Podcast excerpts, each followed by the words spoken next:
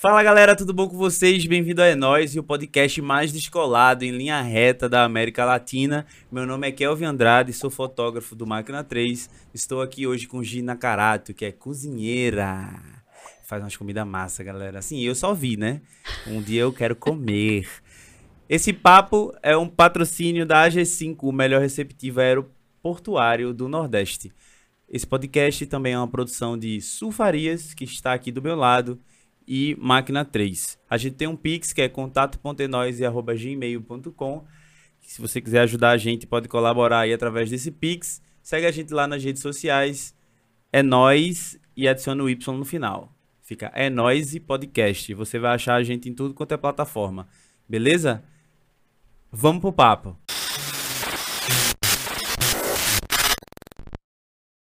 Olá, Gi. Tudo bom, Kelvin? Tudo ótimo. Eu te apresentei como cozinheira, eu tô certo ou é chefe? Certíssimo. Existe um pouco essa confusão, Aham. porque cozinheiro é a profissão, Sim. como médico é uma profissão. Sim. E chefe é um cargo, Uhum. é uma posição é, administrativa. Sim. Então, nem todo mundo é chefe. Normalmente, todo chefe é cozinheiro. Uhum. E nem todo mundo nasceu para ser chefe. Então, não existem brilhantes cozinheiros que, quando recebe a função de comandar a cozinha, se perde porque Aham. não tem esse, essa questão. E a gente cozinha cada vez menos. É, dif- é Uhum. diferente de jogador de futebol, quando Sim. vai crescendo na carreira, vai jogando mais, treinando mais. A gente vai cozinhando menos, porque essa questão administrativa ela é muito maior. Então, é fazer lista de compra, você é responsável por pela cozinha estar funcionando. Aham. E aí é isso. Então, sou cozinheira com muito orgulho. Às vezes é muito engraçado, porque eu passei um tempo fazendo um teste. Aham. Quando eu ia no médico, que aí a secretária vai fazer sua ficha, Sim. aí ela pergunta a sua profissão. Aham. Aí quando eu digo chefe de cozinha, menino, maravilhosa, nossa, eu amo cozinhar, sabe? Já gera um papo, ela Aham. olha pra você com aquela cara de socorro maravilhosa, né? Como é que eu faço um ovo? Exato. e beleza. E quando você diz cozinheira, é uma cara de dó com É. meio desconforto, porque aí faz assim, essa menina nova é cozinheira, porque a gente tem um ideário na cabeça de que cozinheiras são mulheres sofridas ou Sim. que são donas de casa mesmo. Sim, é. Verdade. Então, eu faço, fiz um pouco esse, esse teste e eu acho que é um, até um movimento necessário da gente ter mais orgulho da profissão em si. Que massa. E tu veio da onde? Me fala um pouco dessa história. Eu nasci em Ribeirão Preto, Aham. é, São Paulo, é o interior mesmo. Porta, porteira, portão. Aham. Meus primos, todos falam, por favor. É, e com dois anos, eu vim pra Caruaru. Né, vim, não estamos em Caruaru, mas vim pra Caruaru. E aí vivi até os 22. Então, eu sempre digo que eu sou caruaruense, porque Massa. minha construção como indivíduo no mundo é como caruaruense. Que massa, velho. Que massa. E lá, como era a tua vivência, assim, com a... Com... Cara, Caruaru é muito incrível. Até Aham. hoje, eu acho, assim. É uma cidade. Hoje não é mais pequena, Aham. mas ela tem uma sociedade, assim, meio que se comporta como uma, uma cidade pequena. Então, eu ir pra escola, a gente morava muito perto da escola, fazer, fazia muita atividade. Aham. Eu sempre fui uma criança muito ativa. Então, fazia balé, eh, fazia, me envolvia na escola. Era uma Sim. escola muito legal, porque, assim, você tinha um milhão de atividades para fazer. E a gente, assim, eram só nós quatro. Eu, minha mãe, meu pai e minha irmã. Eu tenho Aham. irmã mais velha. E a gente não tinha lá parentes. Por mais que a família da minha avó é de Caruaru, a gente não Sim. tinha, assim, vavô, tia, tio. Então, era só a gente mesmo. Aham. A gente terminou fazendo muitos amigos. E é uma coisa muito legal de Caruaru. Que a gente se apoia muito enquanto amizade. Tipo assim... Kelvin, eu tô indo na farmácia, bora, tá fazendo Aham, o quê? sim. Aí passava, te pegava, a gente ia na farmácia resolver um BO. Ou, eita, hoje eu tenho um, um BO pra resolver, bora, bora. Eu acho que isso é muito Sabe? do Nordeste em si, né? Tem é porque muito. eu sou, eu não consigo sair de casa sem, sem muita gente, assim. Né, sem a gente ter um, uma É. companhia, né, trocar uma ideia. Realmente, eu acho que é muito nosso. Aham. Recife, é, eu conheço relativamente pouco. Tô Sim. morando aqui, acho que vai fazer seis anos. Mas já mais velha, a gente também vai ficando menos tão com muita gente, né? A gente vai com menos amigos. Mas, assim, é, eu acho que Recife ainda tem bairros que são mais casa a casa, Sim, né? sim. Que tem o vizinho, que faz as coisas junto, que Isso. tem um aniversário, o outro já faz, ei, o que é que tem aí? Eu, É. eu já fui para umas casas Eu cresci, assim. eu cresci num bairro, no Ibura, onde eu conheci Suelen, que mora lá pertinho, que se eu chegar hoje, na- lá na frente de casa, o vizinho vai dizer, tua mãe tá aí não. É isso. Eu não sei se ele é família, ou todo mundo junto, ou se ele é só fofoqueiro mesmo. Mas ele chega e fala assim, ó, teu pai saiu, teu pai foi trabalhar, e tua mãe, tipo, foi no mercado, entendesse? Fica aí esperando o carro. É, entra aqui, É tá isso, com fome. tá com fome, quer uma É. aguinha. Pronto, Caruaru é isso. E, mas Caruaru tem uma coisa também que eu acho que é uma cultura da feira. Uhum. Caruaru nasceu por conta da feira. Sim, E esse, essa dinâmica da cidade é que faz Caruaru ser o que é. Assim, Aham. ela é muito receptiva com gente de fora, ela tá aberta à novidade, todo mundo experimenta tudo, Aham. porque é uma dinâmica de muito movimento. Então as pessoas são negociantes natos, assim. sim. Negocia, vende, compra, é, trabalha muito nessa questão de gente e, e gosta de novidade. Por que isso? Quando eu, fi- eu fiz a administração, depois a gente chega nesse momento, mas Massa. é que assim. Caruaru hoje tem 350 mil habitantes, mas Sim. no dia de feira, agora na pandemia diminuiu, mas ela chegava a uma população flutuante de um milhão e meio. Nossa, Então gente, imagina, velho. tu tem uma estrutura para morar 350 pessoas e de repente tem um milhão e meio de pessoas Sim. comprando, vendendo, indo para o médico. Então, o Caruaru sempre foi isso, polo médico, polo de tecnologia, né? Hoje tem essa questão de startups, de tudo em Aham. Caruaru muito forte. Então, é, Caruaru é uma cidade que não para. Então, ela gosta de, de novidade, gosta de. Então, quando às vezes você diz, ah, eu sou do interior de Pernambuco, para uma pessoa de fora, às vezes quem tá assistindo a gente não entende. Cara, é uma cidade, ela é muito, eu digo, é um megalópole. O povo brinca, é um país. verdade, velho. Porque ela tá, ela sabe de tudo. Você já vê ela de longe na BR. Você Exatamente. já tá vendo, ó, a gente tá chegando em Caruaru. Eu lembro que teve um, um empreendedor que disse assim: Eu quero que quando a pessoa esteja passando de bezerros, ela veja meu prédio. Esse, esse é o Caruaru. E- Caruaru fica quantos quilômetros mais ou menos? 117 quilômetros 117 quilômetros. de Recife. E hoje, com a duplicação, é outra. É, bem rapidinho. É muito rápido, né? É, bem rapidinho mesmo. Quando é que tu desperta a vontade, assim? Tu fez administração, Fiz por escolha. Eu escolhi. escolheu. Eu escolhi. Na É. verdade, eu- eu passei um tempo meio em dúvida. Eu queria fazer ou biologia, porque eu sempre gostei de animais silvestres. Até fui pra África fazer um trabalho voluntário com leão. que massa. E mas eu ficava assim, é hobby ou é profissão? Uhum. Eu acho que assim. Eu entendo assim, quem nasce numa família talvez mais artística ou com outras influências, vê a questão profissional como algo muito amplo. Você tem Sim. muitas possibilidades. Sim. Meu pai é médico e vem de uma família de médicos. Aham. Então, meu avô era médico, meu tio médico. Era uma coisa muito mais estática, assim. Uhum. Minha mãe é enfermeira. Então fica Certo. tudo meio na hora de saúde. E na hora de escolher profissão, por mais que existe, quando você vai. Na, hoje em dia, não, na época é Enem, mas na minha época era tipo, qual faculdade você vai escolher? Aí tinha as listas dos cursos. Aham. Federal, UPE, Unicap, então você tinha primeira fase, segunda fase, você Aham. escolhia por faculdade. E aí as opções terminavam ficando menores. Sim. E aí eu fazia, pô, vou fazer biologia, vou trabalhar com o quê? Vou. Eu ficava meio na dúvida. Aham. E a administração, eu sempre fui uma pessoa que eu gostava mais dinâmica, resolvia muito problema. Aí eu disse, pô, vai, vai dar certo. É. Né? Caramba, Vamos fazer A uma primeira coisa. pessoa que eu vejo que escolheu. Eu era, eu acho que eu e mais uma menina que escolheu, porque todo mundo disse, olha, gente, não tem o que fazer. Eu vou fazer administração porque É. eu posso fazer meu Meu pai disse que ia ser massa pra eu cuidar da padaria dele. É, exatamente.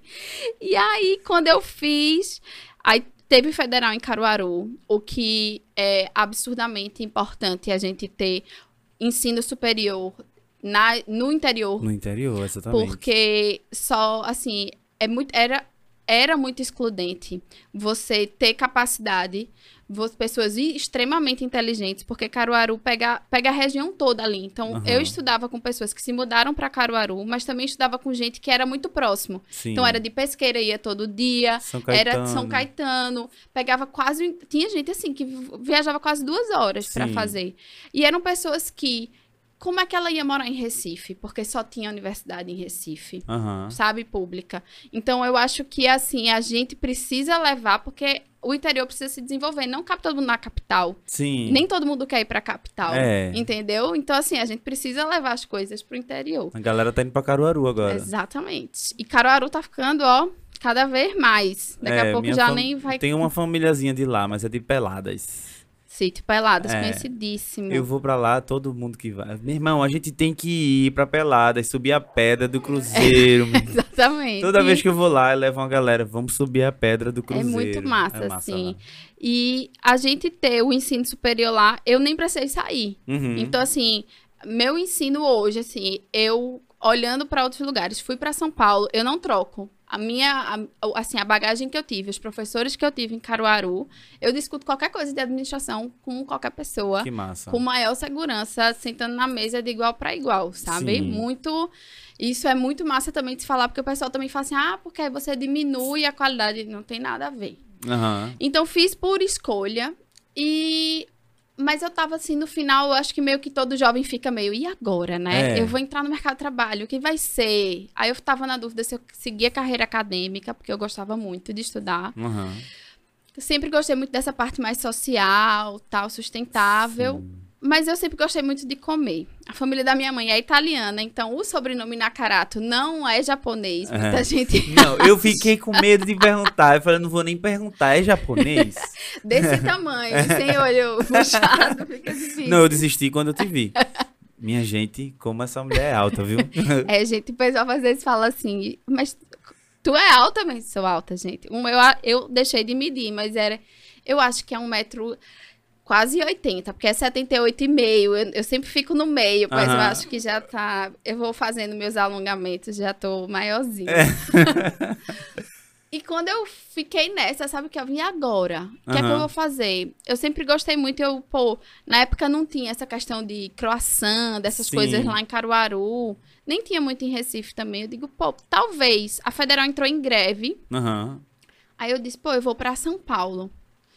Que lá tem tudo. Vou ver, vou tirar alguma ideia e talvez fazer aqui. E aí, Sim. quando eu fui nessa ideia, tipo, vou pra São Paulo. Massa. Fui passar 15 dias. E aí, um parênteses, que eu era uma pessoa assim. Eu vinha pra Recife, nem vivia muito Recife. Eu achava Recife grande demais. Aham. Eu ficava, não, não, E foi pra São Paulo. Fui pra São Paulo. fui passar 15 dias. E aí, quando eu fui passar 15 dias, um, fui passar, fiquei na casa de um primo meu que é, é dentista lá. Aham. E aí ele falou, Gi, eu conheço uma... A minha assessora da gente aqui do, do consultório, ela é Aham. assessora de alguns restaurantes, vai conversar, bater um papo com ela, tal. Fiquei passeando na cidade. Não tinha, gente, não tinha smartphone, tava começando, não tinha Sim. WhatsApp, né? Era uma coisa bem. E aí, beleza, comecei a dar uma olhada assim, o que é que existe? Aham. pesquisando no Google, blogs e tal. E aí eu tava esperando assim no, no final do dia no consultório pra voltar pra casa do meu primo. E aí um cara do lado fez assim: "Ah, começou a puxar um papo. Sim. Tá fazendo aqui e tal". Aí falei, aí ele esse sotaque, aí eu falei: "Não, sou de Pernambuco, tô aqui com esse o Marcelo é meu primo". Aí ele: "Ah, se você é amiga do Marcelo, prima do Marcelo, você é minha amiga, ele é muito meu amigo". Aí comecei a falar: "Tô me formando em administração, mas Aham. é, tô querendo alguma coisa na área de cozinha. Aí ele, eu consigo um estágio pra você no Nossa, restaurante. Que massa. Aí eu, ah, com certeza, né? Uhum. Aí ele, tá, ó, o telefone é esse, é o melhor chefe do Brasil. Pra mim hoje, Murakami é um chefe japonês. Aham. E na época ele tinha ido no Mais Você, Sim. né? Aí eu, cara, eu vi esse cara na Globo.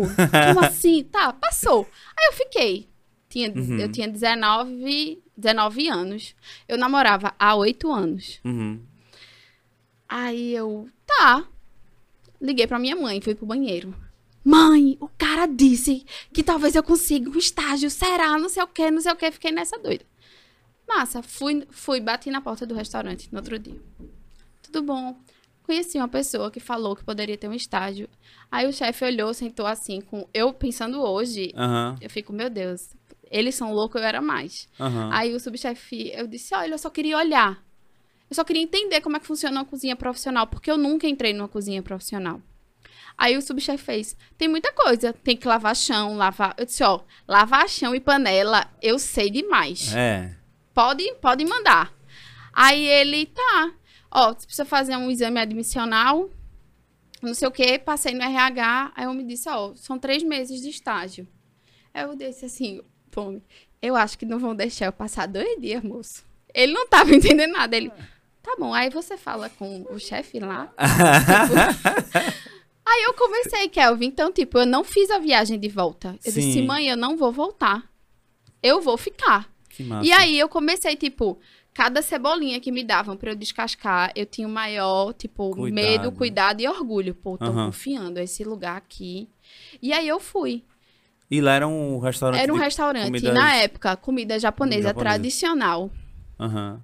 É, as pessoas gastavam no almoço, na época, sei lá, há 11 anos atrás, mil reais. Eu ficava assim, ó. Como é que essa pessoa gasta tanto dinheiro? Aqui a gente não tem muito isso, né? De um, tipo, um restaurante de um chefe que é tradicional. A gente tem isso, aqui. A gente tem alguns, tipo, hoje japonês, a gente tem Saburó que eu trabalho com ele. E aí é uma culinária, porque assim, vem do pai dele, tem 35 anos o restaurante, mas a gente não tem tanto essa cultura e de gastar tanto. Está Aham. sendo muito mais agora. Mas é realmente a gente não tem. Tipo, essa coisa do ser servido é muito difícil. A, a minha realidade, por mais que meu pai. Não, assim, a gente tinha muita condição, mas não era um valor nosso de ir para um Sim, restaurante. Com de- certeza. era muito assim, a gente vai comer uma charque ali, a gente vai não sei o quê, e é muito assim, fulano, é, não sei o quê. É uma, é uma outra experiência gastronômica que eu amo, tá? Sim. Não tô, não é, aqui não é juízo de valor, não, mas eu nunca tinha tido essa experiência. E aí eu tava lá, então eu tive que comprar uma doma, eu comecei a entender que você não podia ter unha pintada, cabelo sem maquiagem, não Uhum. pode usar brinco. Eu, eu, foi uma transformação de tudo. Eu trabalhava sentada, porque era administração, fazia um monte de estágio Uhum. e trabalhava. E aí era em pé, entrava às oito, saía de cinco da tarde, porque eu fazia o abre. E aí eu comecei assim, ele se vem fazer um serviço. De noite a gente serve, tu vem Aham. ficar de noite. Aí eu fui. E aí foi uma loucura assim na minha cabeça, porque ele a gente a cozinha, ela é estruturada dentro de um modelo militar. Aham. Então, tudo que a gente faz é dentro do militarismo mesmo. Então, quando Certo. sai um prato, a gente chama de marcha e sai. Esse prato vai marchar e vai sair ou ele vai esperar. Então, assim, é muito rígido mesmo. Aham. E aí o cara fazia assim: mesa 1 vai sair, berinjela, não sei o que, não sei o que, não sei o que, ok? E aí na culinária japonesa fala hai. Quando você tá num restaurante é, francês é o chef. Quando você tá num restaurante espanhol é ouvido. E aí cada um, mas assim, ok, ouvi. Você tem que estar dando esse comando. E Uhum. aí eu foi assim, uma loucura na minha cabeça. Eu não vou conseguir fazer isso e ao mesmo tempo eu quero fazer isso pelo resto da minha vida. Ah, que massa, velho. E aí foi nesse momento. E aí eu comecei. Eu ia para um restaurante de manhã, Aham. depois eu ia para um outro restaurante, porque o chefe de produção desse lugar, ele é de Pernambuco. Que massa. Quando eu fui para a primeira vez conversar, e ele, ah, é, eu sou de Lagoa dos Gatos, que é a 30 minutos de Caruaru. Que massa. É um velho. sítio pertinho. Então, assim, Pernambuco, ele. Por mais que eu tava num restaurante japonês, Aham. as cozinhas, os cozinheiros são nordestinos lá. Uhum. E, assim, me ajudaram muito. Que massa isso, velho. E aí foram. Depois, assim, fui passando de restaurante em restaurante. Sofri muito preconceito por ser nordestina. Assim, é importante que a gente fale sobre isso. As pessoas Sim. têm muito dedo pra falar. É um preconceito muito velado, ele existe. Sim, Eu sou uma mulher branca, cis, com muito privilégio. Sim. E ser nordestino é sim um fator. A gente eh, parece que em alguma numa caixinha do subconsciente bem velado, lá ser nordestino, ser inteligente, bem-sucedido, bonito, não ocupa a mesma coisa, Não. sabe? E é importante a gente dizer isso e a, Tem- e a gente ocupar esses lugares, sabe? Tem uma, tem uma história muito legal de trazer pra essa conversa que é o seguinte. Eu fui pra São Paulo tocar com sons de varanda há um tempo atrás. Suelen foi comigo, ela foi pra fotografar. E aí eu tava muito no rolê de, de conhecer, porque eu nunca tinha ido. Disse, pô, vou conhecer, vou mandar. Aí a gente pegou o mapinha, olhou se a gente pode fazer isso. É tudo muito juntinho, né? É. metrô e tudo mais. Aí a gente tava no Parque da Luz, não é isso? Na- a gente tava no, no, No ali, centro. no Parque da Luz. Aí eu fiz, vamos dar entra... vamos andar no, vamos andar por aqui e vamos ver o que tem. E aí a gente viu duas pessoas tocando, uma pessoa tocando sax e outra tocando violão. E aí eu cheguei pra conversar, né? Ah, que massa, você sabe tocar um frevo? Aí o cara até falou assim: não, frevo é coisa de. de... Frevo é coisa de nordestino, que tem, que tem o dedo muito rápido. Aqui a gente não sabe tocar, não. Aí ele fez, mas eu sei umas marchinhas de lá. Você sabe tocar alguma coisa? Aí eu fiz assim, ó, eu toco bateria. Você tem, você tem alguma coisa de percussão? Você tem um pandeiro. E a gente começou a tocar umas marchinhas daqui. E aí foi juntando uma galera, Gente. né? Aí chegou um cara que era daqui, de Pernambuco. E aí ele falou assim: Você é do Nordeste? Aí eu fiz: Sou. Ele. Galego, Nego. olho verde. Parece mais de fora, não tem nada a ver com o Nordeste e tal. Aí eu fiquei tipo assim. No caso, o cara era de lá. Ah, é verdade, o cara era de São Paulo. Tinha É. nordestino que veio, tipo, você é do Nordeste. Você é do eu- Nordeste. aquela- aque-. Brother! É. aquele a, aí vai a, a, os gritos. Mas chegou um cara de São Paulo, foi isso mesmo, Suelen. De São Paulo falou, velho, nem parece Nem que você é parece. nordestina. Pronto. E é esse ponto que, pra mim, é o pior. Nem parece. Uhum. Ou tu é diferente. Sim. Sabe, tipo, não sou diferente. Né? Assim, talvez eu não esteja atingindo a sua expectativa do que É. é ser nordestino. Sim. E, e esse é um, um ponto tão delicado, né? Que é a gente, é, por mais que a gente leia, viaja, o, o paulistano em si, que é o que nasce na capital, Aham. ele tem um pouco a sensação, e aí isso não é só deles. Aqui em Recife tem gente que é assim, nasce na capital, acha que tá no centro de Sim, tudo. sim. Eu tô no umbigo, eu, eu tenho tudo aqui, eu não preciso sair. E aí vai falar, eu acho muito interessante, fala de Vitória no interior e fala assim, ah, porque eu no interior, São Paulo, Aham. fala de Campinas e Campinas é uma cidade gigante, como se Campinas já fosse interior. Sim. Então, quanto mais a gente está num lugar que está receptivo que, a grandes coisas e tá Aham. assim, a gente tem que ter mais cuidado, eu acho, de estar tentando se desconstruir. Sim. Porque senão a gente parece que a gente está conectado a tudo, mas na verdade a gente está com a cabeça muito fechada. Sabe? Então, assim, São Paulo, ela tem tudo, realmente. Ela abraça Aham. todo mundo. Eu fui muito bem recebida é, nos lugares. A própria cidade, é, por mais que ela é um atropelo, porque acontece um milhão de coisas e você entra nessa coisa e pira e trabalha. Realmente, eu, eu dormia três horas por dia de trabalhar, porque, e eu fazia uma loucura. Eu cruzava a cidade todo dia. Eu Aham. passava. Depois eu parei pra contar, eu passava seis horas e meia em transporte todos os dias. Nossa senhora. Ônibus, dormindo, metrô. né? Podia estar dormindo, podia estar estudando, um filme. podia estar tendo uma saúde, Poderia estar assistindo Lost. poderia estar assistindo Lost maratonando, mas não, né? Você tava ali no metrô, tipo, só esperando a hora e trabalhando. Uhum. Então eu acho que é, essa visão ainda lá, por mais que esteja tendo cada vez mais nordestinos e ocupando os espaços cada vez mais significativos e não, obviamente, que não tem problema nenhum da gente estar nas cozinhas, numa situação, é, construindo. é, toda, toda a profissão ela é digna. Sim, sim. Mas assim, incomoda realmente você ver uma pessoa que você acha que não deveria estar naquele lugar e está ocupando, né? Sabe um cenário que é muito difícil para nordestino também? É, é videogame. É no game. Imagino. Eu jogo, eu jogo muito videogame, jogo muita coisa online, coisa que tem comunicação. Então, quando eu abro a boca, Boca. é tipo, é xenofobia de tudo quanto você imaginar, assim. Isso. É, é muito difícil. Até a gente parou de, tipo, não vou falar mais. Mais. Não vou, não vou. Aí depois eu fiz, não, eu vou falar. E quando a galera vem falar, ah, invejoso. Tá é com... isso. É, tipo, E é muito. Assim, sabe, que eu acho que é um ponto que a gente a gente cansa, né? Uhum. Que é isso que você tá dizendo. Chega uma hora que você diz, pô, eu vou de novo nisso, eu vou Uhum. ficar.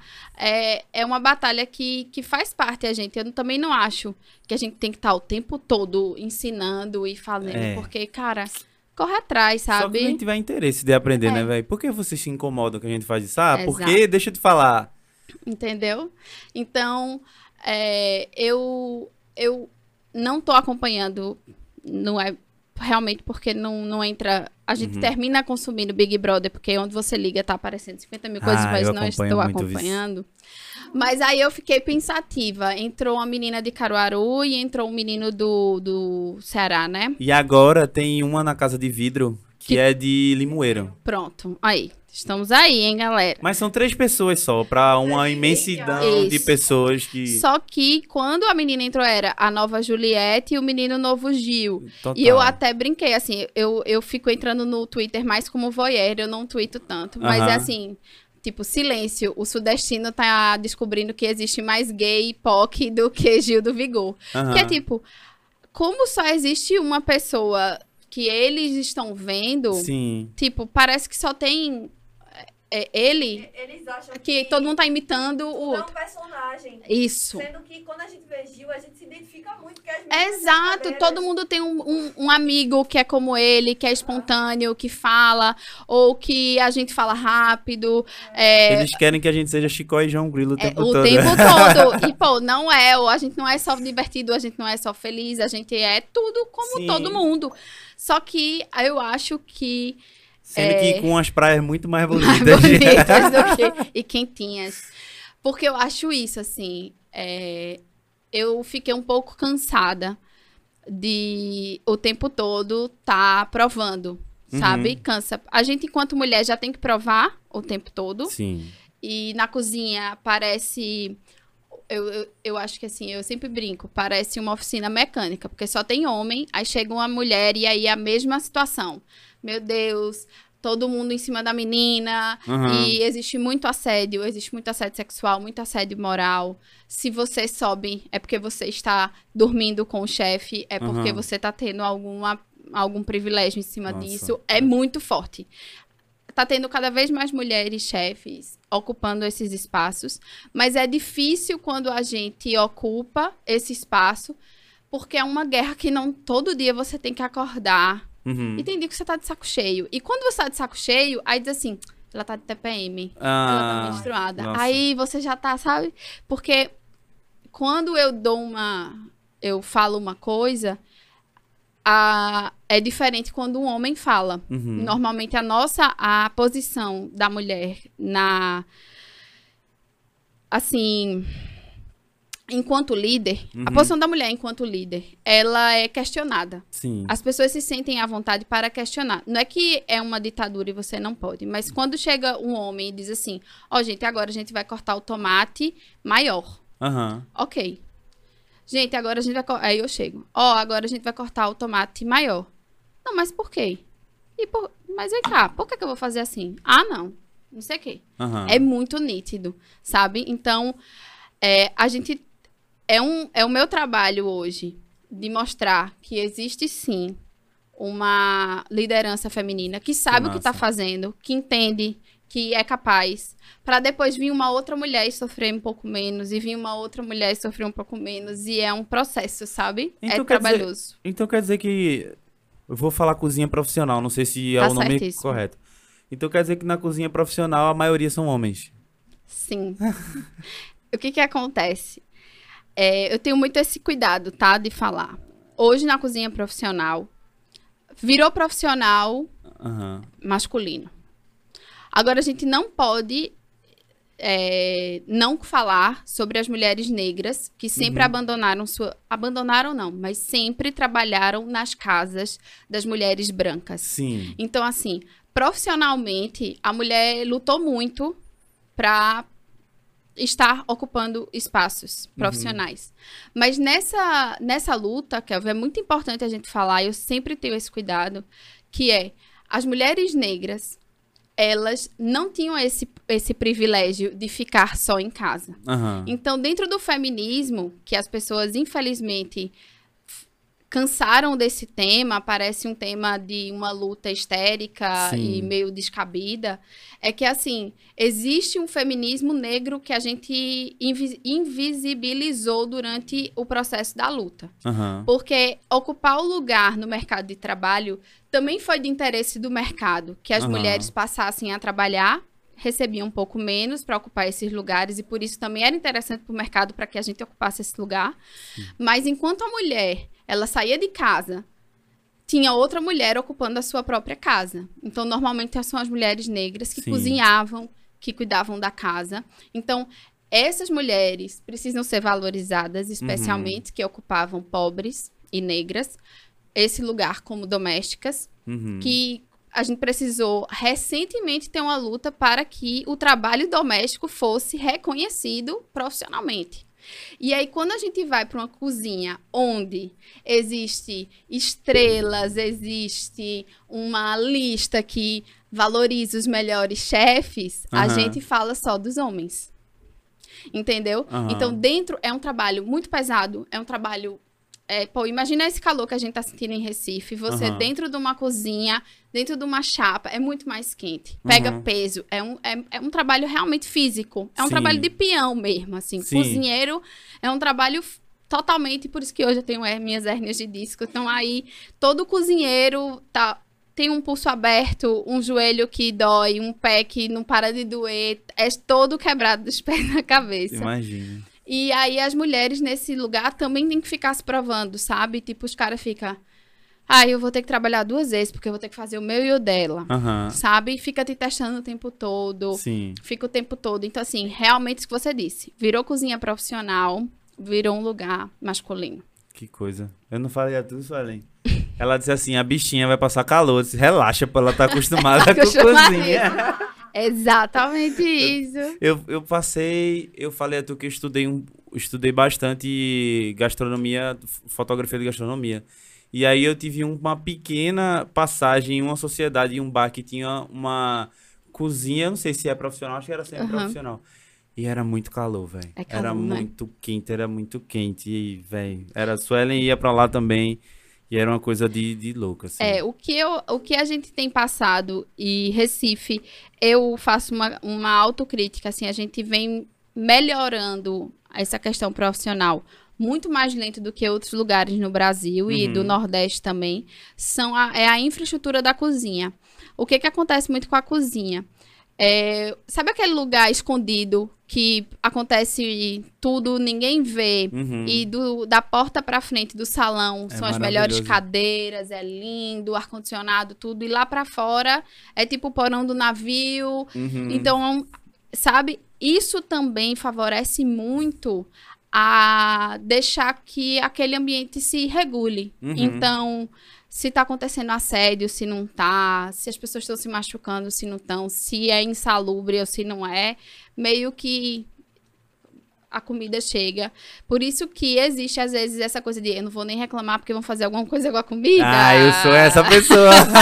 eu sou essa pessoa. Mas Vissane vai coxinha da comida. Olha, eu, de todos os lugares que eu passei, óbvio, sem passe- eu passei por ótimos lugares. Nunca aconteceu isso. Aham. Lógico, às vezes a gente fica muito puto. E eu acho que também existe o ego aí nosso, Sim. enquanto cozinheiro, de parece que a gente quer ensinar o outro a comer. Eu já Aham. saí dessa disso, eu acho que é assim. eu ia te perguntar é isso um- também. Existe esse ego de você dizer assim, ai, a carne tem que. Veja, lógico, é óbvio. Você passa o ponto da carne, o suco da carne vai embora, o sabor vai embora. Mas, cara, deixa eu te dizer, quem sou eu pra te ensinar a comer? Eu Sim, posso te apresentar e dizer assim, Kelvin, prova aqui. Sim. O que eu acho que mais me deixa triste é que as pessoas não provam as coisas. Aham. É assim, ai, eu detesto quiabo. E é, tu já comeu como? Eu nunca comi. Aí eu fico eu Não, eu Tipo- não gosto, eu não gosto de ameixa. Sueli não Tem- come é- quiabo, é? Ela come, ela come, ela é come. assim? Né? É, eu não, eu não gosto de ameixa, eu detesto ameixa. Agora eu já comi Pronto. várias vezes enganado. Minha mãe já Adoro. fez um bolo de ameixa pra mim e disse assim: "Não tem ameixa". Quando eu comi, eu fiquei desesperado, porque eu, eu não gosto, velho. Sei lá. Eu, às vezes eu dou uma oportunidade pra Pronto, ameixa. eu acho assim, prove. E, e você tem direito, eu acho que ninguém precisa gostar de tudo. Mas não diga que você não gosta sem você comer. Aí me revolta. Ah, é porque eu não gosto. E aí vem assim. Eu tenho alergia a brócolis. Aham. Porque parece que eles falam assim, se eu falar alergia, eles vão me levar a sério. É. Aí eles não vão colocar. Realmente, eu acho que falta uma confiança ali. Primeiro que a gente estabelece uma, uma relação de uma confiança tácita, assim. Pô, Uhum. tu vai ali, tu nem sabe quem tá cozinhando a tua comida, e tu vai pegar aquilo e tu vai colocar dentro de tu. Aham. Eu acho isso de uma relação incrível. É muito, é muito íntimo. Sim. Existe uma relação muito íntima de você não saber por onde passou aquele alimento e você coloca dentro de você, né? É. A gente faz coisas tipo carnaval. Eu vim conhecer carnaval há cinco anos atrás, tá? Porque Caruaru é São João. Aham. Não Sim, existe. sim. E aí, pra carnaval, é ir pra praia. Na época eu namorava e aí ele dizia que não gostava de carnaval. Depois terminou e carnaval demais. Ah. que eu acho maravilhoso. A gente se permite, quando a gente termina ou a gente muda de cidade, a gente se permite se mudar, né? Aham. Porque num relacionamento muito longo, você começa a ser a pessoa que você acha que o outro quer que você seja. Sim. Não é verdade? Ah, eu, acho sempre. que é, né? A gente já tá oito anos juntos. Pronto. E aí é tipo assim, pô, Kelvin não gosta de ameixa. Se Kelvin se permitir a comer ameixa, hoje quando ele disser assim, eu quero com ameixa, Su vai dizer assim, não, ele não quer não, porque ele não come ameixa. Ai, Aham. não gosta, não, não, Ela vai gostar, porque ela, com, ela compra ameixa e compro passa Ai, assim, maravilha. fica comendo é assim. delícia, né? Mas eu digo assim, eu dei o exemplo da Não, ameixa, mas mas isso é na Mas, vida, sim, né? Sim, sim. E aí é normal, é normal. Mas quando a gente tá no carnaval, aí assim, tu senta na barraquinha e é uma macaxeira com charque que tu não sabe por onde andou aquilo, né? Mas eu vou te contar, Mas você. é pra encher só. Eu como É só... qualquer, Qualquer coisa. comida. Qualquer coisa. Eu, Maravilhoso. ó, eu comia num lugar que a turma chamava de sujinho. Sujinho. Sujinho. Que era um hambúrguer de dois reais. Até hoje é dois reais o hambúrguer, pra você ter uma ideia. Gente, que, que É- mágica é, é, não, essa? Eu não sei. Que Dizem que... papelão é esse que tá. E o Porque- suco é grátis, viu? E o suco é grátis. Dizem que se. Dizem que ele com o. A água que ele lava os pratos, eles fazem suco. Ei, ei, eu tenho uma história muito boa. Aqui, aqui em Recife ainda tem, que era aquele suco com salgado um real. Aham. né? Que Sim. é uma bicicleta que fica vendendo. E aí lá em Caruaru tem muito. E aí o cara foi, comprou, aí começou a comer a coxinha, aí veio um fio de cabelo, né? Aí ele, pô, fulano, tem um fio de cabelo aqui na coxinha. Aí o cara faz, por um real tu queria o quê? Uma peruca? que maravilha. Uma peruca. Uma peruca, acabou. Acabou. Mas assim, é, a gente poder... é, é, eu acho que a, a melhor coisa para um cozinheiro Uhum. é quem quer experimentar. Quer experimentar. Tipo, Aham. deixa, prova. Prova. Eu Porque- comeria até ameixa. Se, você, se, um, se um chefe chegasse pra mim e falasse assim: Você não gosta de, de, de ameixa? Você não gosta de ameixa? Mas prova isso aqui. Aqui. Eu comeria. Pronto, a gente precisa de pessoas assim, sabe? Porque quando eu passei muito tempo no Mocotó, que é um Uhum. restaurante de comida nordestina, Sim. sertaneja especialmente, em São Paulo. Rodrigo não é, ele é paulista, ele, na- ele nasceu em São Paulo, mas seu Zé e Dona Lourdes, que são os pais deles, são do interior, são Que aqui massa. do interior de Pernambuco. Aham. Inclusive, fiquei muito próximo deles e até conheci quando eu vim aqui na fazenda, quando eles estavam aqui. Que eles são de Mulungu. Nunca ouvi falar É desse um lugar. sítiozinho bem, bem no interior mesmo, assim. Perto ali, depois de pesqueira velho. tal. Hum, E é, Rodrigo faz uma comida e é muito, muito interessante porque é- tem muita técnica. Rodrigo se formou em gastronomia e ele Sim. foi aplicando técnica e colocando muita coisa na, na comida que faz. Mas é uma comida bem, assim, farta mesmo, assim. Tem de uhum. tudo. Sim. E é muito interessante as pessoas estarem na fila do Mocotó e dizer assim: eu não gosto de coentro, comendo comida e praticamente quase tudo no Mocotó leva coentro. Aham. Sabe? De você estar nesse momento das Sim. pessoas. Então, o que eu acho que a gente precisa é. De é estar mais aberto. Sim. E o que faz a gente estar mais aberto? Eu acho que assim, quando eu cheguei lá, Rodrigo fazia assim: finge que. Imagina que tu é um francês e tu tá vendo macaxeira pela primeira vez. Faz tudo possível. Uhum. Cozinha, frita, assa, espreme, bate, crua. Enfim, então esse olhar meio de pesquisador que Rodrigo na época começou a falar comigo é o que hoje eu levo pra cozinha. É tipo assim, eu tenho um machixe, o que é que eu posso fazer com machixe? Aham. Que normalmente, assim, da onde em Caruaru, as pessoas comem ele inteiro dentro do feijão, cozinha. Uhum. E aí, eu comecei a fazer ele de salada, cru. E assim, é, a tia de Carlos, eu sou casada com um sertanejo, ela é de Sertânia. Um E eu- sertanejo arretado, viu? Pense num Tadinho. galego bonito, viu? Rodei, rodei e casei com um sertanejo. Rapaz, quem quiser assistir a O minha episódio. conversa com esse sertanejo, A conversa é boa. é aquele danadinho do Carlos Filho que tava no The Voice um dia desse aí. O cantor, quem é o cantor? É. E aí, é, eu disse, prova, tia Sônia, que ela era Hum. meio assim, com, com. Não gosta de machixe. Uhum. Ela é apaixonada. Tipo, hoje ela faz em casa muito. Ela faz salada e picles. Uma coisa que eu ia te perguntar é como é a tua relação é, com a família, com a tua família? Tipo, uma festa de Natal. Tipo, se eu fosse da tua família, eu ia te odiar, porque eu ia levar um pavê, sei lá, uma coisa, aí tu ia trazer um negócio com, com machixe que ia roubar ali a Então, festa e eu ia ficar. Não se enganem, gente. Família é tudo igual. Aham. A minha tem um ponto. A família, assim, eu tenho muito mais contato com a família da minha mãe Aham. do que com a família do meu pai. E a família da minha mãe é uma família italiana de, assim, meu vô. Ele não é nascido na Itália, Uhum. mas veio. O pai dele veio da Itália e Uhum. os pais da minha avó também vieram. Então é aquela confusão italiana mesmo. De todo mundo tá junto, de repente começa todo. todo ninguém fala, a gente Uhum. grita. E de repente vira uma briga. E depois, de repente, tá todo mundo se amando. É, eu acho que minha família é toda italiana, viu? É muito. E todo mundo cozinha. Massa. Então, assim, é, meu tio fazia o melhor arroz com não sei o quê. Então, ele Aham. fazia, o outro faz o melhor não sei o quê. E aí existe isso. Massa. Mas eu fiz uma burrada há uns quatro anos atrás, ou três. Porque a pandemia acontece, a gente fica meio perdido no tempo. Eu fiz tudo. Ah. E a- Bichinha. Mas eu fiz tudo, tudo. Eu fiz todas as entradas, os pratos principais, fiz sobremesa. Mas aí existe toda essa questão. Eu, eu, eu depois eu jurei que eu nunca mais ia fazer isso, tá? Aham. É um ponto.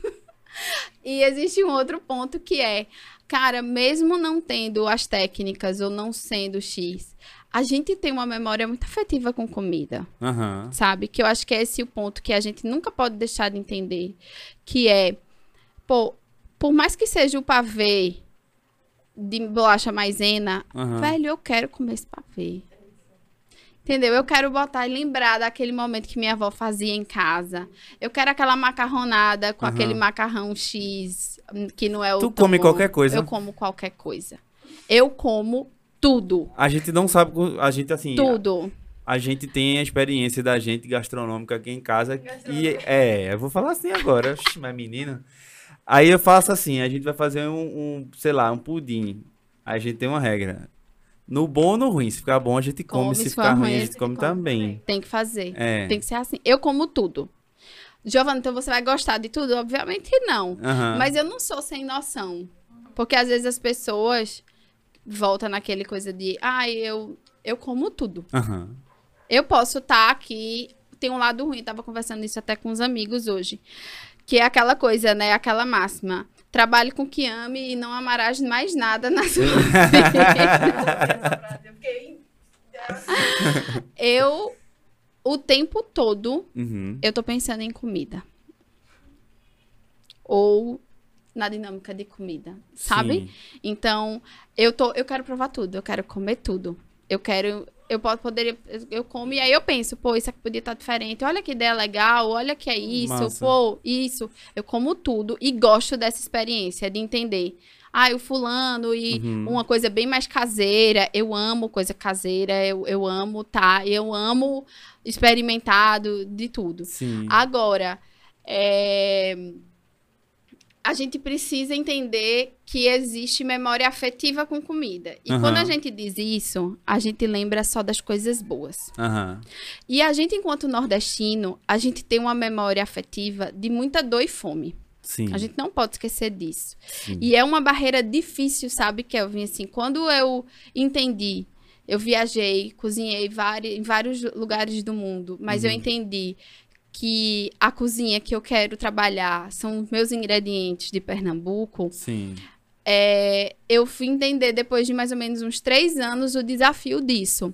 Quando eu fui servir um xerém num, resta- num jantar que eu tava fazendo e o cara disse: Eu não como comida de bicho. Nossa. Por quê? Porque existe muito sofrimento. Aham. Teve muita gente, tipo, eu, quando eu sirvo, normalmente eu faço um baião, um arrozinho mais caldoso, eu coloco a colher. Uhum. As pessoas pedem garfo, porque tem uma memória de quem come de garfo, quem come de colher é pedreiro e num, Aham. num jeito meio pejorativo, ou comia de colher quando tava passando fome em casa, comia xerém quando não se tinha mais nada. E aí quando a gente melhora de vida, Uhum. a mudança social, ela não se dá só na roupa, ela não se dá só no dia a dia, ela também é a mudança alimentar. Aham. E aí a gente meio que faz uma jura secreta de eu nessa casa não entra mais xerém. Aham. E eu adoro xerém com galinha eu guisada, amo, meu Deus eu do amo céu. demais. E quando eu entendi que essa memória afetiva, ela precisa a gente precisa mudar o olhar com o alimento, a gente tá mudando o olhar com a gente mesmo. Aham. Então, essa mudança de voltar a comer machixe, ou de comer machixe diferente, de Sim. comer o, o xerém e entender que é um alimento e que, é, e que existe, ele é tão bom quanto o outro, que a macaxeira fresquinha, ela vai ser muito mais saborosa, saudável e de qualidade do que um produto que foi feito na França, embalado, congelado, viajou quilômetros e quilômetros e quilômetros para você estar aqui e abrir essa embalagem, Uhum. a macaxeira vai ser muito melhor. A gente fazer essa mudança é a gente olhar para a gente com mais carinho. Uhum. Então é um processo muito difícil. Sim. As pessoas têm essa tendência de não vou sair de casa para comer um xerém, eu não vou sair de casa para comer uma macaxeira, né? E e essa mudança social, a gente também precisa entender que, pô, tá tudo bem você comer xerém e Aham. hoje e você fazer as pazes com isso. Sim. É- Principalmente se for Gi que fizer o xerém, né? Pelo amor de Deus, se você. Eu, eu, eu digo toda vez pra ele que a gente vai pra eventos, essas coisas assim, eu digo que é muito fácil fazer um nordestino feliz. Tipo, É. o cara não precisa pegar um arroz com um frango xadrez. Bota um cuscuz e Exato. um, um ovo. Bem feito. Vai encher, vai encher, sabe? É. A gente vai trabalhar feliz, é. Isso, uma coisa que, pronto, eu como de tudo, Aham. mas eu tenho ficado muito triste, porque às vezes eu tenho pedido coisas pra provar. E aí, quando eu vejo que eu tô pedindo. Eu pedi uma vez um PFzinho. Aham. Arroz, feijão, uma carninha. Assim, o feijão veio, veio sem sal, veio sem gosto, um arroz também meio escaldado. Aí, essa é a parte profissional que me deixa triste. Sim. Que assim, enquanto a gente se propõe a fazer o alimento, a cozinhar mesmo profissionalmente, e coloca, cara, eu não eu acho que a gente não pode aceitar comer eh, minimamente igual como se você estivesse fazendo na sua casa, Sim. sabe? E aí esse é um ponto muito Tipo, pra mim é, o, é, um, é uma régua. Uhum. Ah, Gi, mas nem todo mundo sabe cozinhar. Não tem problema. Mas, pô, se tu for fazer pra tu, tu pelo menos vai provar o sal. E tu não vai comer um feijão sem sal. E aí, esse é um ponto que realmente me deixa uma crítica muito mais no lado profissional, que é a gente realmente vai cortando muitos custos. Os empresários vêm de alimentos grandes. Eles não têm uma pessoa especializada na cozinha, Uhum. sabe? Eles colocam o pessoal pra fazer e vender. E aí, Você se vire pra. se vire pra atingir, sabe? Ó, eu queria te fazer uma pergunta. Faça dúvida. Que é o seguinte. Tu, tu disse a mim que foi a África, né? Aqui. E tu viu alguma semelhança na comida lá e aqui? Tem alguma coisa que é muito parecida que a gente consome? Tem alguma coisa que é de lá que a gente consome muito aqui no. no... Ó, quando eu fui pra África, eu fui pra África do Sul. Aham. Também é um recorte importante. A África do Sul é um país bem diferente de vários países da África. Aham. Eu fui com 19 anos e eu nem pensava em ser cozinheira. Aham. E lá foi até um. Eu- Foi o lugar que eu comecei a cozinhar mais, porque de noite a gente que fazia a nossa comida e aí eu comecei a fazer é, comida, arroz, franguinho, que eu não fazia normalmente. Aham. Foi bem pra cozinhar pros outros, fiz pavê, Nossa. fiz um monte de coisa. É, a gente tem algumas similaridades, sim. É, especialmente essa comida assim, mas com alguns temperos. Acho que de todos, de todos os estados brasileiros, a gente tem na Bahia realmente o mais próximo de, de uma cultura africana alimentar. Porque, quer ver, a maior, a gente cometeu, a gente comete vários erros de culturas alimentares ao Uhum. longo desse, desse, dessa nossa história brasileira, que é, primeiro, eu estudei na escola que um prato brasileiro era feijoada e que a história da feijoada era que os índios pegavam os restos e faziam um cozidão. Minha gente, maior mentira. Aham. Maior mentira. É um prato super europeu, os portugueses faziam, lembra o cassoulet, enfim, Aham. um cozido. Especialmente porque os franceses gostam muito de miúdos, de porco, essa parte, eles não iam Sim. dar para os negros. Outra coisa também que eu vim estudando, porque essa minha veia que veio de administração, meio da federal, de pesquisa, eu Sim. joguei toda para a área de Gastronomia. gastronomia. Que é o seguinte, a gente fala assim, não, porque o Brasil é uma mistura de índios, negros e portugueses. Certo. Como se fosse quase que igualmente Aham. numa mesa colocado a mesma proporção, Uhum. que é mentira. Sim. A gente fala de negros como se todos os negros fossem iguais. E a gente tem vários é, povos que vieram de lugares diferentes da África. Obviamente que teve. é, tem povos assim, ah, esses vieram mais de tal lugar, esses vieram mais e ficaram mais no Brasil, os outros eram colônias que iam para outros, outros países.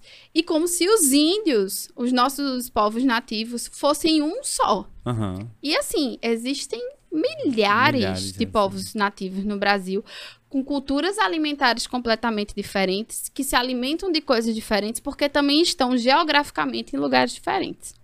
Então, é, quando eu fui para Portugal a trabalho, a co- cozinhar, eu fiquei impressionada como a gente é europeu no nosso modo de alimentação. Sabe? Sério? Sério, demais. Especialmente pernambucano. A gente come muito cozido. A gente Aham. come comidas de panela de longas cocções. Aham. Isso é muito português. Isso é muito europeu. Cara, a gente, é, a gente precisa olhar para toda a cultura gastronômica mais brasileira possível, estudando ainda mais. Porque é, a gente tem muito forte algumas coisas, como tapioca, Sim. certo? Assim, se a gente for falar o que é mais brasileiro possível, é a, é a mandioca, é a macaxeira, que eu acho lindo que a gente chama de dois nomes aqui no Aham. Nordeste, que as pessoas, ah, mandioca é macaxeira. Não é. Mandioca é- é a mandioca brava, que o pessoal chama, e macaxeira pra gente é a mandioca branda, ou a mandioca que a gente come cozida. Sim. Então, a gente, eu acho lindo que a gente chama de dois nomes e o pessoal do Sudeste, eles chamam de mandioca brava e de mandioca. Porque é, às vezes a gente diz, ah, mandioca é macaxeira. Não é a Aham. mesma coisa. É, e aí a gente tem toda uma cultura. O que eu acho lindo é que a gente repete gestuais sem nem saber Aham. como a gente é, como a gente peneira a goma de tapioca, como a gente coloca no fogo para fazer. Uhum. Isso tudo são técnicas que por que, que a gente fala tanto de França quando a gente fala de gastronomia? Porque foram eles que catalogaram, que colocaram num pegaram, um- escreveram um livro e disseram, ó, para você fazer um molho é assim Aham. fizeram receitas e tal. Só que a gente tem técnica brasileira. Só que a gente precisa escrevê-las. A Sim. gente precisa catalogar. Tem um Uhum. pessoal que está dedicado a isso, que tem feito muito isso, especialmente tem um- uns grupos mais em São Paulo, que não todos são paulistas, mas que terminam ficando lá nas, né, nas universidades escrevendo. Mas a gente tem muita cultura e muita técnica, mas a gente precisa reconhecer Uhum. enquanto técnica. Porque o que acontece hoje muito é a gente pega uma técnica francesa. Sim. E a gente começa a colocar ingredientes nossos, usando os nossos ingredientes para fazer aquela, aquela técnica, sabe? Entendi. E é um processo. Mas. Sendo bem direta na tua pergunta, é: eu acho que a gente é muito mais português e europeu nos processos do que muito mais africano. Tem alguns, tem, assim, especialmente o nosso cuscuz, ele veio, né? A gente, é, eles não usam o milho. O milho foi uma adaptação nossa Aham. para poder é, fazer como a gente faz. Mas esse cozimento a vapor, esse modelo, sim, é muito africano. Massa. Mas é muito menos do que até eu gostaria que a gente fosse. É, uma coisa que eu queria te perguntar, que era uma dúvida minha, depois da experiência lá em, em- que tu teve em São Paulo, que tu foi estagiária, aí depois que isso depois que tu, tu se formou já, o que é que tu foi buscando assim pra tu? Porque tu já eu vi no teu no, no teu site que tu já foi pra vários lugares, né? Já foi pro Peru, já foi pra já trabalhou em vários restaurantes grandões assim. E o que é que tu levou de Caruaru pra esses restaurantes e o que tu trouxe de lá pra, pra cá? Kelvin, eu entendi no processo, é, era muito interessante, porque quanto mais eu, a gente estudava, até na faculdade, Aham. eu sempre falava, eu era menina, fazia assim, mas lá em Caruaru, a gente faz essa técnica. Coisas assim, que a gente nem entende que é uma técnica europeia, tipo, é, a gente estudou que uma, é, que você capa o frango, Aham. né, o galo, pra ele poder engordar, que ele tem uma carne mais dura e aí ele fica com a carne mais macia. Aí eu, a gente chama de capão. E a gente tem vergonha disso. Sim. Eu fui entendendo que tantas coisas que a gente tinha vergonha, receio, eram coisas pra gente ter orgulho, eram técnicas, eram coisas que faz, faz muito sentido. E quando eu fui viajando, eu fui entendendo que quanto mais a gente falasse do, do nosso local, mais Uhum. global a gente era. Sim. E foi um período que a gastronomia foi se destacando com relação a isso. O Peru en- entrou numa roda muito. O mundo todo queria ir pro Peru, exatamente por isso. Porque, assim, eles valorizam cada grãozinho. Ah, Uhum. porque aqui a gente faz o porquinho da Índia de tal jeito, aqui a gente faz não sei o quê, aqui a gente faz um pão. E quando você Uhum. olha, você diz, pô, é, é meio que só isso, Aham. mas é isso Aham. né? E que foi um pouco quando eu fui entendendo que, assim, eu sou caruaruense. Sim. Eu só posso falar sobre isso, assim, com mais propriedade, entendendo da onde é, porque a feira é um orgulho. Assim, a feira é. O feirante, ele tem muito orgulho de ser feirante, mas ao Aham. mesmo tempo ele não quer que o filho re- continue na- nisso. O berço da pluralidade gastronômica Aham. e de produtos que a gente tem hoje é graças ao pequeno produtor, Aham. ao agricultor familiar. Sim. É ele que produz os orgânicos. Tudo isso que a gente valoriza, que a gente diz como orgânico, só existe por conta dos produtores familiares, Aham. os assentamentos. É, é difícil a gente falar, não falar de reforma agrária quando a gente fala sobre melhoria de alimentação da Aham. população como um todo. Então, quando eu comecei a entender que qualquer mudança que eu quisesse significativa no mundo, eu tinha que falar do meu lugar, Aham. voltar pra cá era a única opção possível. Sim. Em que momento isso ia acontecer, eu não estava entendendo. Aham. Mas era sobre isso. E aí eu cheguei no Mocotó e fui ficando no Mocotó e fui chefe de eventos lá. Então, eu viajei pra Amsterdã e eu servi escondidinho de charque, Aham. com o maior orgulho. Que massa. Então isso E a galera, tipo, quando pira, pira, enlouquece. Mas lá não é comum. Não é comum, não tem. E a galera acha poderoso. Acha poderoso. E aí você diz, caralho, a gente é muito incrível. É. Entendeu?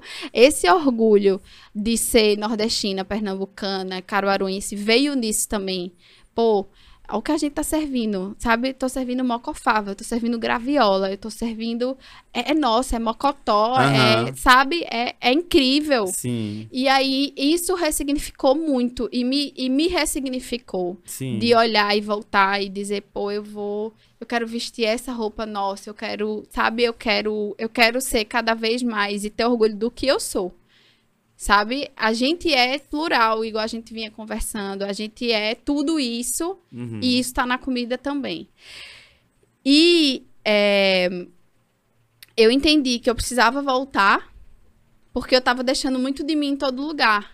Então, a Sim. gente ser simpático, educado, sorrir pra todo mundo, isso faz parte. Eu também teve um tempo que eu. Não, não, não pode ser assim. É, não, pode ser sim. E tá tudo bem, eu sou assim Uhum. sabe? Faz parte. E aí eu entendi nesse caminho profissional que eu precisava voltar.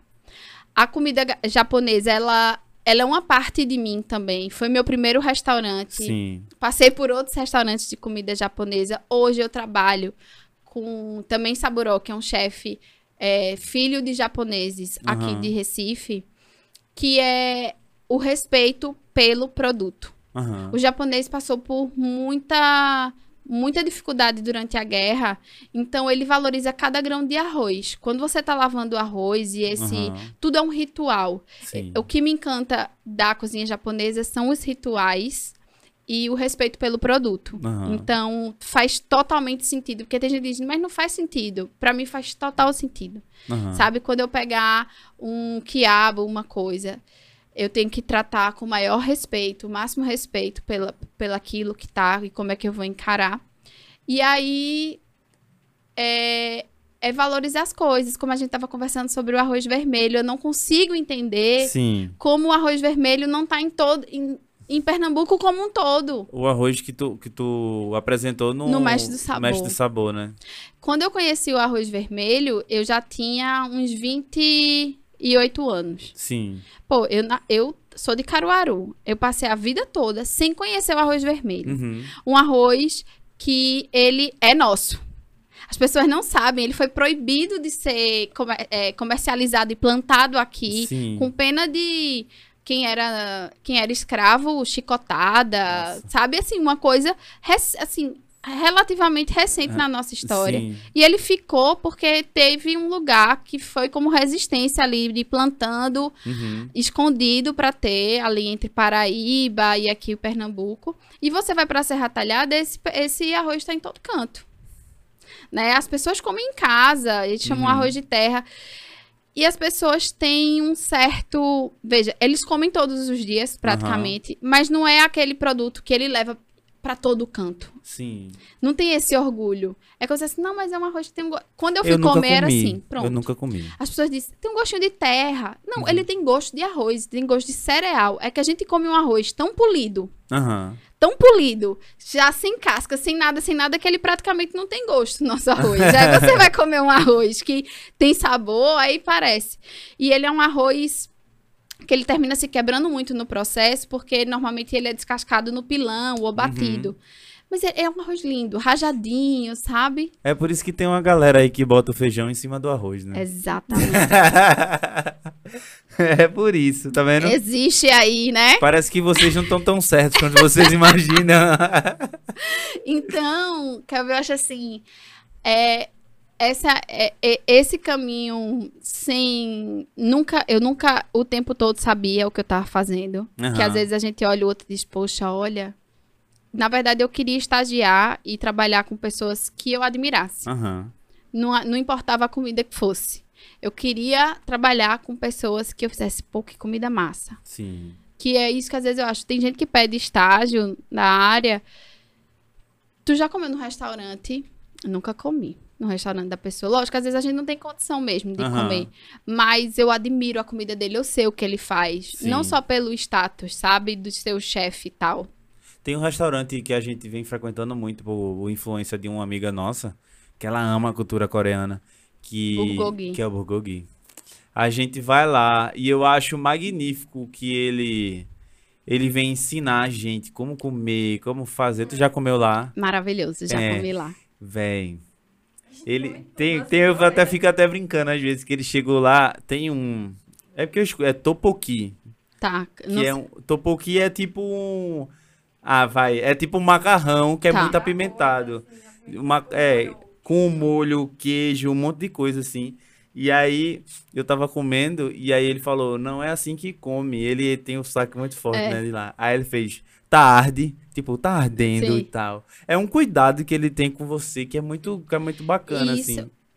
E eu acho que a gente precisa se abrir para nós, para nossa Uhum. própria cultura com esse olhar. Sim. Tipo, às vezes a gente se abre tanto pra comida coreana, indiana ou diferente, que quando é pro nosso a gente não se não se permite esse momento, Mas que é muito delicioso. eu vou repetir uma frase que eu falo sempre. Bulgogi é massa. O churrasco coreano é Sim. massa, mas cuscuz com charque. Teve Toca, uma vez, no, toca num coração Teve uma vez que eu tava no, no hospital e aí era, um- era uma, uma galera que ia fazer bariátrica e Suelen tava fazendo alguma coisa lá, não lembro muito bem o que foi.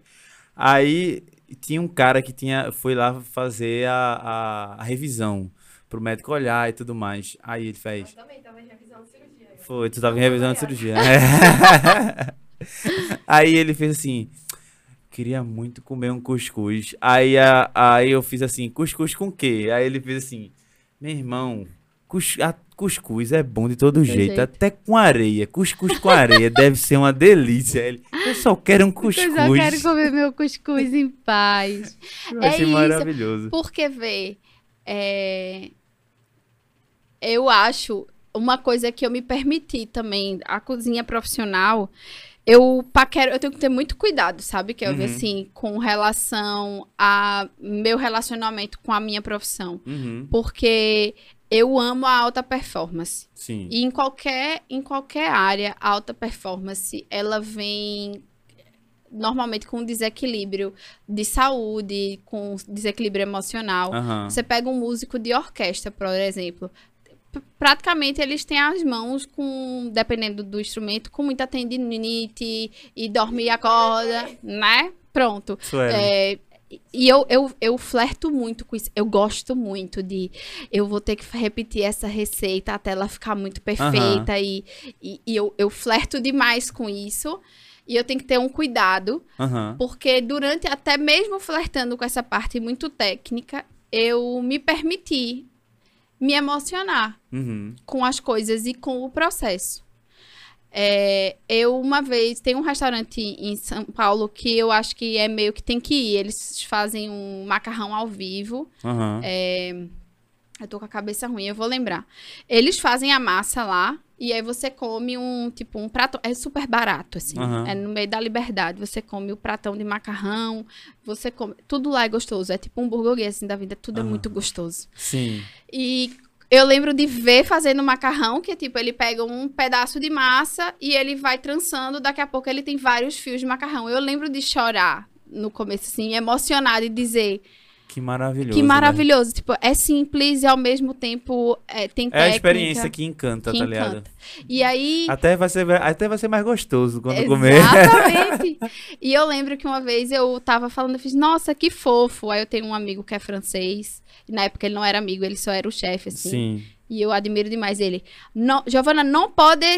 é, comida não é fofo. Comida não é fofo. E eu, cara, hoje eu digo, comida é fofo. Comida é incrível.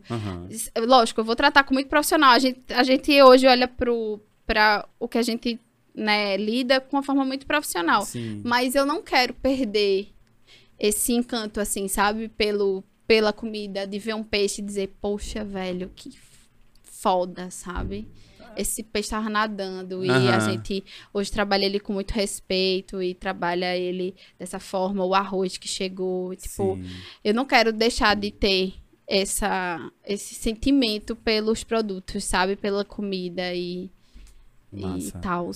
O que é que tu faz pra tu comer? Tu, em casa, no dia a dia, assim?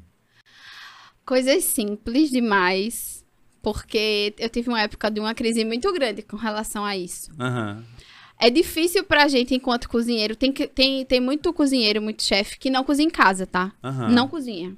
Tipo, velho, eu cozinho o dia inteiro, eu vou chegar em casa e eu vou cozinhar. Uhum. Realmente, às vezes você tá muito cansado. Mas assim, a gente tem que baixar muito a expectativa com a gente mesmo, porque os equipamentos domésticos, eles não vão conseguir te dar o mesmo resultado Uhum. de um equipamento profissional.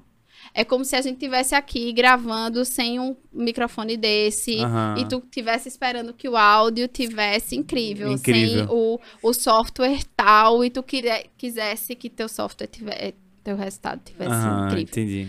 Então a gente tem que aceitar. Mas Sim. o que é que eu faço pra mim? Eu adoro tapioca, queijo assado, macaxeira, salada. Eu, eu tenho feito. Quando eu tô em casa, eu tenho feito comidas que, eu, que minha mãe fazia ou minha avó. Então, assim, tem um, uma torta de batata que ela fazia. Aí uma massa, assim, mega simples, um empadão, é, um macarrão temperadinho. Qual é o lado bom? É que Carlos come tudo. Aham. E eu ia te perguntar, Carlos faz alguma coisa pra tu assim de Cara, comida?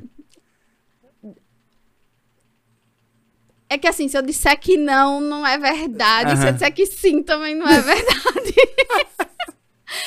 O que que acontece? Até tapioca, e, é um- e aí é uma pressão toda dele.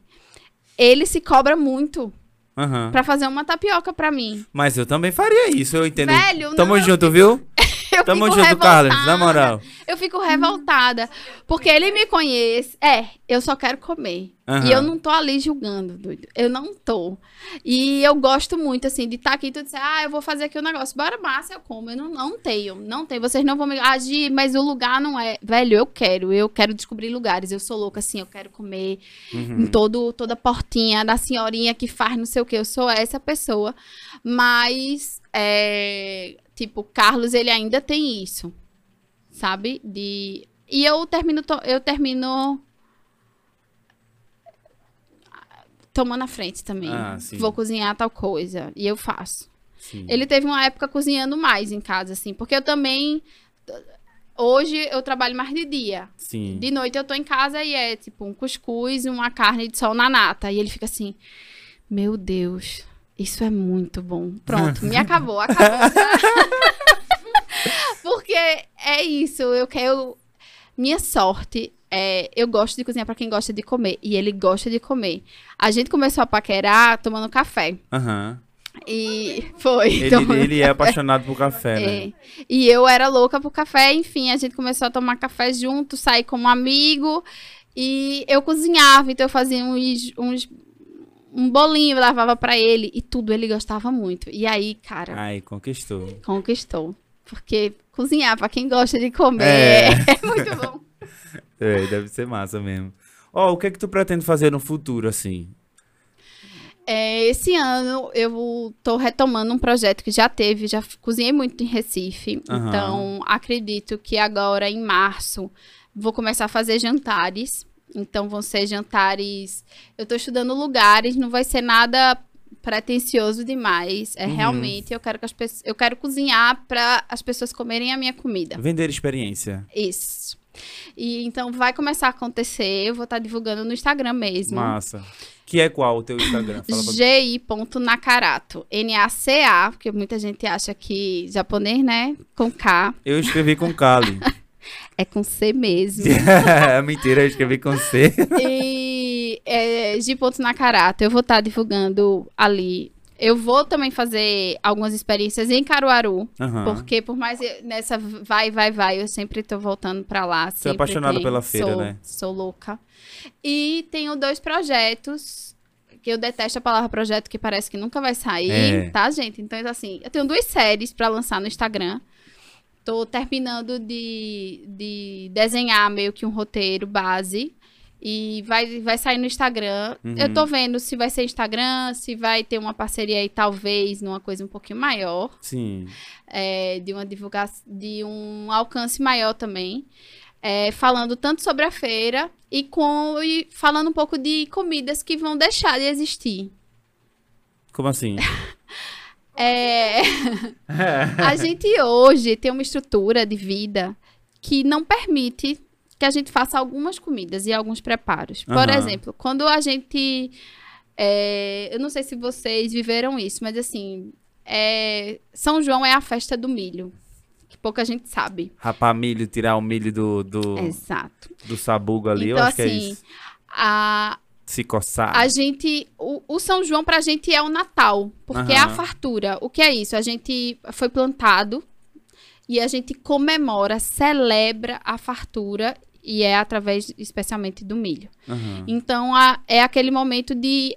É quando. Só, só pra vocês entenderem, a vida vi- gira em torno do São João. Aham. É quando você, a menina, alisa o cabelo ou compra roupa nova, Aham. que vai para vai paquerar. É aquela paquera que você vai chamar pra dançar. É quando você vai dar o primeiro beijo. Meu primeiro beijo foi numa festa de São João. Aham. Tudo é São João pra Massa. gente.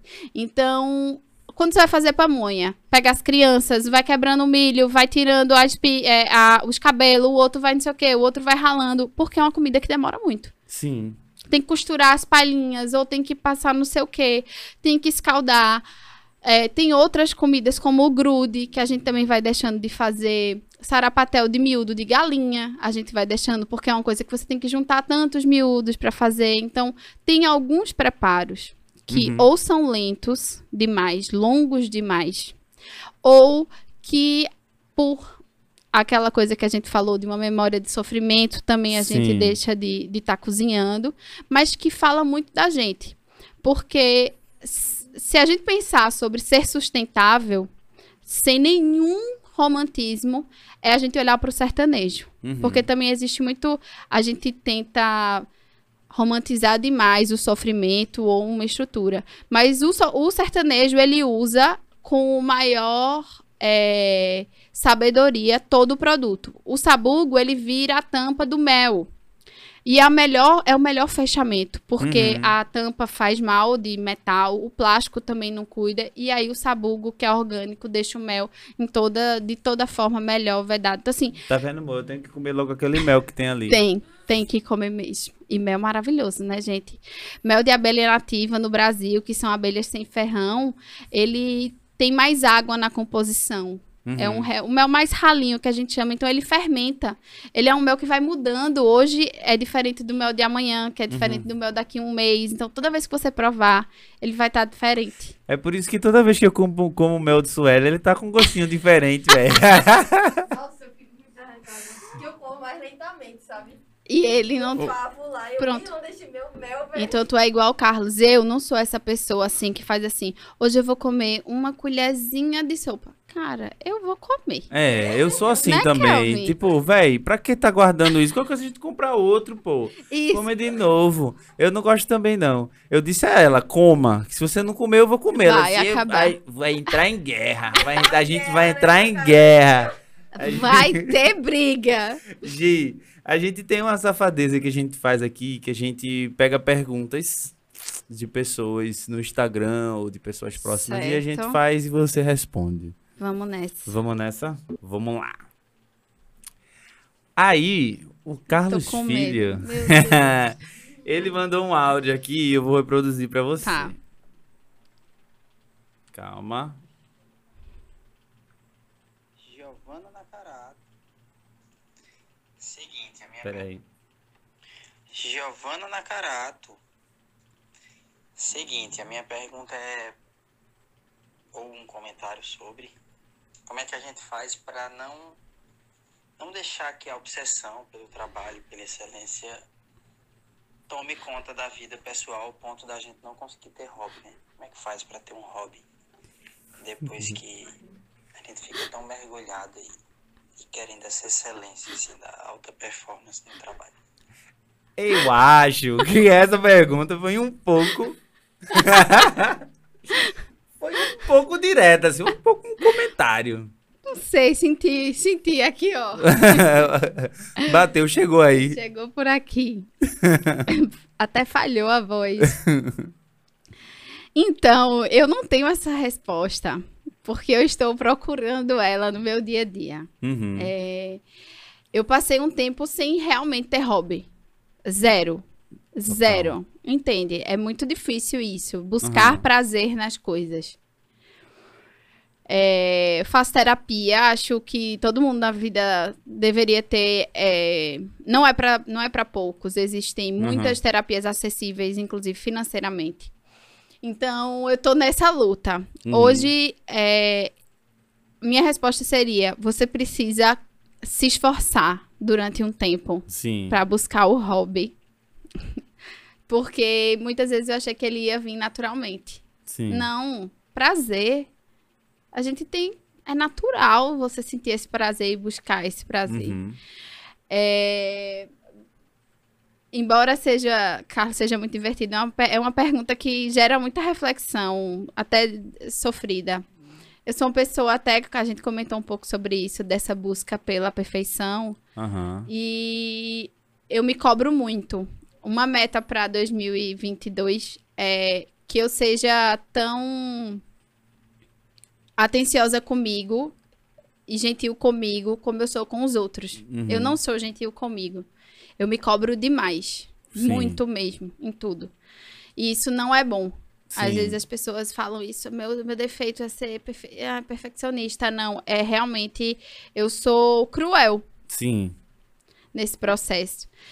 E eu amo cinema. E aí é, tem sido um hobby. Eu vou muito pro cinema e vou muito só. Aham. Eu adoro ir pro cinema e consumir tudo. E uma coisa que eu tô retomando é fazer balé. Eu fiz balé durante muitos Que anos, massa. dos 3 aos 15. Passei 18 sem fazer e estou voltando, me sentindo uma criança, uma jovem de novo fazendo. Que massa. Então, é um processo que requer muita atenção. Eu espero que outras pessoas que assistam a gente não tenham que estar no mesmo processo que eu de se forçar a ter um hobby, porque Uhum. precisa de esforço. E a gente lidar, a gente é muito mais do que a nossa profissão, embora se eu não tiver cuidado, eu vou ser só a minha profissão. Assiste a Grande Família, pô. Assiste a Grande... Ó, eu, eu tô fazendo isso agora. Eu faço uma, uma tarefa e vou assistir a Grande Família. Boa. Porque eu acho... Eu amo. O É grupo da minha família chama A Grande Família e é uma foto da Grande Família. Que massa, velho. Eu, eu acho... Tem ela, obviamente. Se Eu não tem acho- Agostinho, não tem graça. Véi, seria muito legal fazer um. Fazer um, é, um Augustinho nos tempos de hoje. Ia Yes. ser fantástico. Fantástico. véi, fantástico, É brilhante, fantástico. né? Muito brilhante, velho. Aí, a Bruna Pontual Chiquérrimo. mandou um áudio. Eu queria saber qual é a comida que tu já fez que deu mais errado. Cara, que pergunta massa, velho.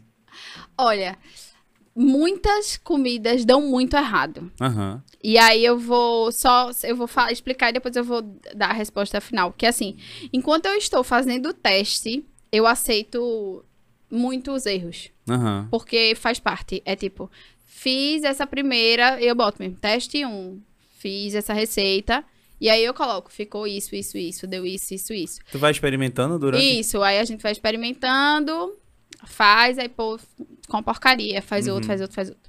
Mas assim, que eu lembre que deu muito errado, eu vou, eu vou falar assim, eu fui fazer um jantar e eu fui fazer uma entrada. Aham. E durante o processo inteiro não dava certo e era a comida que eu ia servir. Aham.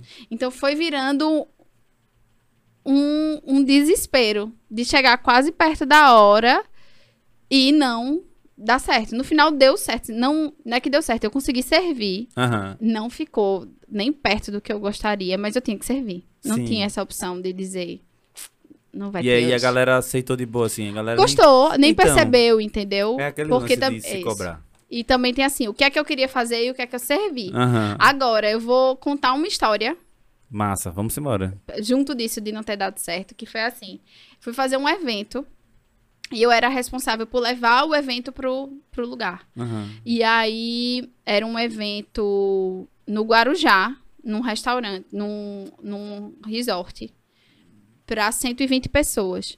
E eu cheguei, eu, eu fazia a lista, tudo, pedia a todo mundo. Eu tinha que, do restaurante, tu vai fazer isso, tu vai fazer isso. A gente embalava tudo e levava pro lugar. Uhum. Eu saí, eu fui dirigindo, eu saí, tipo, sete da manhã, enchi o carro, organizei tudo e levei. E quando a gente chegou lá, era uma equipe, eu fui numa van com todo mundo. Sim. Che- Cheguei pra chefe de confeiteira, levei tudo. Quando chegou na hora de servir, aí Rodrigo fez assim, é, eu preciso de mais sorvete e mais creme. Não tinha. Ah, nossa. E aí, Então, tu fez o quê? Tinha, a gente serviu 50 pessoas, faltava tipo 60 pessoas Nossa. comer. Aí a gente foi correndo, eu não podia sentar e chorar, Aham.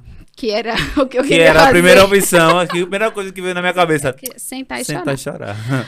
Aí Rodrigo fez, não, tem que sei o que. Aí eu fiz o creme de manga, que era um creme de manga, bati a manga com não sei o que, não, lógico, não ia ficar igual, mas era, e pegou um sorvete, porque era um resort, então tinha um sorvete, a gente pegou um sorvete e serviu. E foi, assim, um dos piores dias da minha vida, assim, eu voltei arrasadíssima, porque é isso, um erro que as pessoas que pagaram, né, não comeram. Então, esse É. dia foi Complicado. Aí eu queria voltar na van, aí o Rodrigo fez, é voltar no carro comigo, tá? Aí tu pensou que ele ia te dar uma bronca.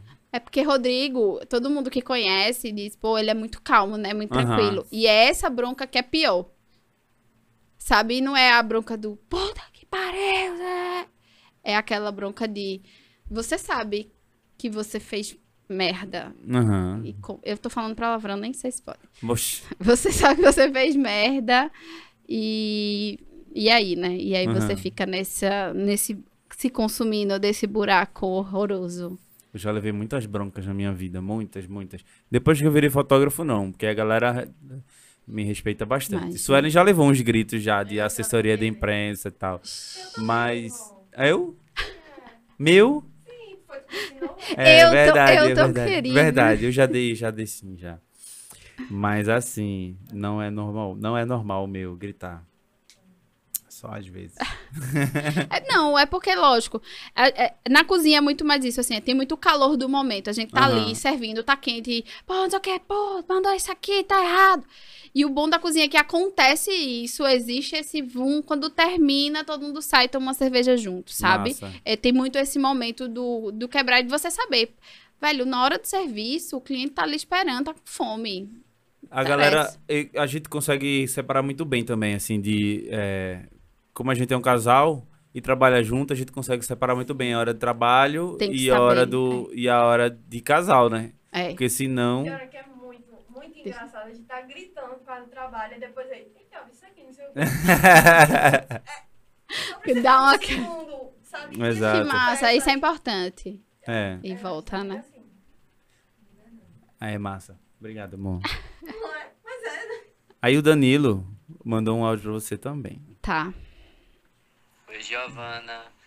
Olha, gostaria de saber qual a coisa mais absurda que você já recebeu de mensagem no Instagram, nas redes sociais.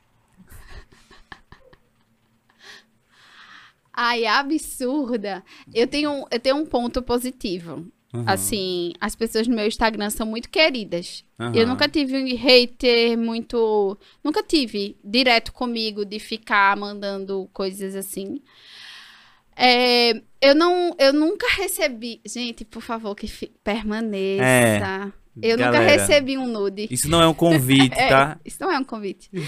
Na época do Mestre Sabor, especialmente os meninos recebiam enxurradas de, de nudes. Eu nunca recebi. Quero que permaneça. Aham. Mas, assim, absurdo. É porque não é absurdo, mas muita cantada de meninas. Não Meninas? é absurda. Meninas, assim. Ah, as meninas se interessam muito por mim. É, muita, muita gente, eu não falo tanto da minha vida particular no Instagram. Então, existe muita. No começo era muita pergunta se eu era hétero ou se eu não era. E isso, pra mim, não tem problema nenhum. Né? É, eu, eu sempre digo, se fosse por opção, gente, É. a mulher hétero sofre demais. Não seria, eu acho muito difícil. Mas absurdo, eu nunca recebi nada muito absurdo. Eu, só- eu recebo coisas assim. Eu tô falando de um bolo com pera. Aí assim, e, e qual o problema da maçã? Por que você não faz a maçã? Tipo, não tem problema a Sério? maçã. Nossa É senhora. porque é sobre a pera. Aham. Eu acho que a gente tá confundindo um pouco as coisas no Instagram demais. Sim. Sabe? Tipo, tu posta uma foto, tu fala de cerveja e o vinho. É. Não eu tem prefiro problema o vinho. vinho. Tá tudo bem. Ah, mas é, eu postei pudim sem furinho. E o pudim com furinho? Não, não tem problema o pudim com furinho. Mas esse aqui que eu vou ensinar na minha aula é um pudim sem furinho. E, e aí, esses, assim, que não são absurdos, mas é muito, muito disso, sabe?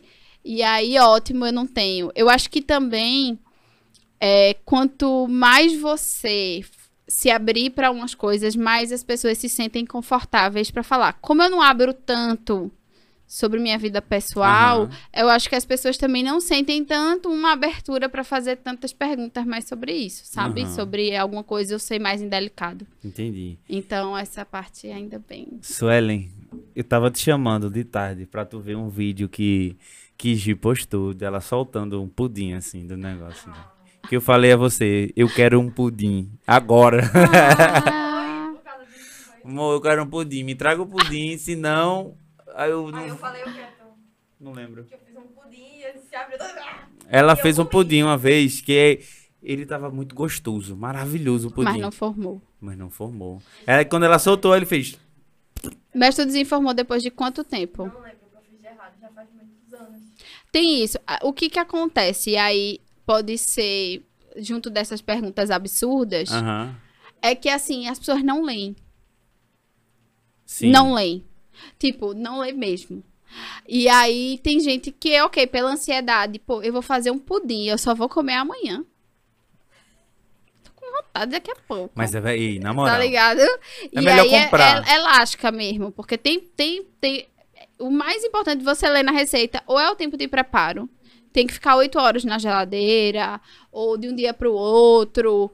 E aí as pessoas. Não, a- ansiedade, ou não se programou. Pô, mas eu quero fazer isso hoje. Velho, faz outra receita, vai ser muito melhor. Faz um bolo, não faz o pudim, porque precisa desse Eu tempo. foi isso, né? Sabe? Eu acho que pode ter sido ou o tempo de forno também.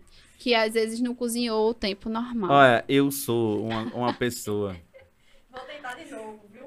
E outra, Por só favor, uma amor. coisa. Infelizmente, por hoje a gente tá com um tempo de atenção tão, tão reduzido, a gente pula um story de 15 segundos, Aham. né? Não tem paciência de ver o stories todo. É que as receitas, elas vão sendo tão compactas que você acredita nessas receitas. Não tô falando assim, mas virou esse formato test made. aham. Nem tudo ali é verdade. Sabe? Nem tudo ali realmente acontece. Sim. E aí, assim, a gente que tem, que tem tempo e que é profissional fala, pô, não- isso não vai. Não, não é assim. Sim. Ficou muito mais tempo ou precisou de outras coisas. E aí a gente vai nesse, nessa ânsia de fazer rápido Aham. e que tem que ser, e aí não dá. Véi, eu ia te falar sobre isso agorinha. Eu tava. Quando eu pego qualquer receita pra fazer, eu sou o teimoso das receitas. Porque, tipo, se o cara fala assim, duas xícaras de açúcar, eu falo, meu irmão, isso não vai ficar bom com duas xícaras de açúcar, eu vou botar três. É. Aí, Suelen, meu Deus, mas são duas, Suelen. Não vai ficar bom ficar com bom. três. Confia em mim, não vai ficar. Mãe é dessas, ela fazia assim. Eu aprendi, é, ela me ensinava assim: quatro ovos, imagina, dois. Se eu ligar pra minha mãe agora. Se eu Caraca. ligar pra minha mãe agora e falar, mãe, como é que a senhora faz aquele cozido? Aí ela vai dizer assim, eu não sei não. Eu não sei não. É eu faço. faço de hoje. Bota tomate, bota, sei lá, pega a carne, tu corta em cubinhos, aí ela começa a inventar uma Tá. receita na cabeça dela, assim. Maravilhoso. É maravilhosa mesmo. Mas é isso, assim, é, confeitaria já é uma coisa muito mais realmente técnica. Aham. Quando eu passei a ter que escrever receita e mandar pra revista ou pra coisa, que a gente vai, testa, faz, e aí eu vejo, pô, aí a pessoa em casa, ela muda completamente o negócio, sabe? Sou eu. Tipo, e aí dá errado e às vezes as pessoas ficam com raiva de mim. Eu fico mesmo, viu? Sabe? Eu fico. Tá vendo que essa receita tava Tá errada? vendo? tipo, eu tenho um bolo super fácil que eu, que eu ensinei e tem uma galera fazendo. Aí tem gente que faz, faz, deu errado. Aí eu disse, poxa, mas tu. Aí eu já pergunto, tu seguiu a receita?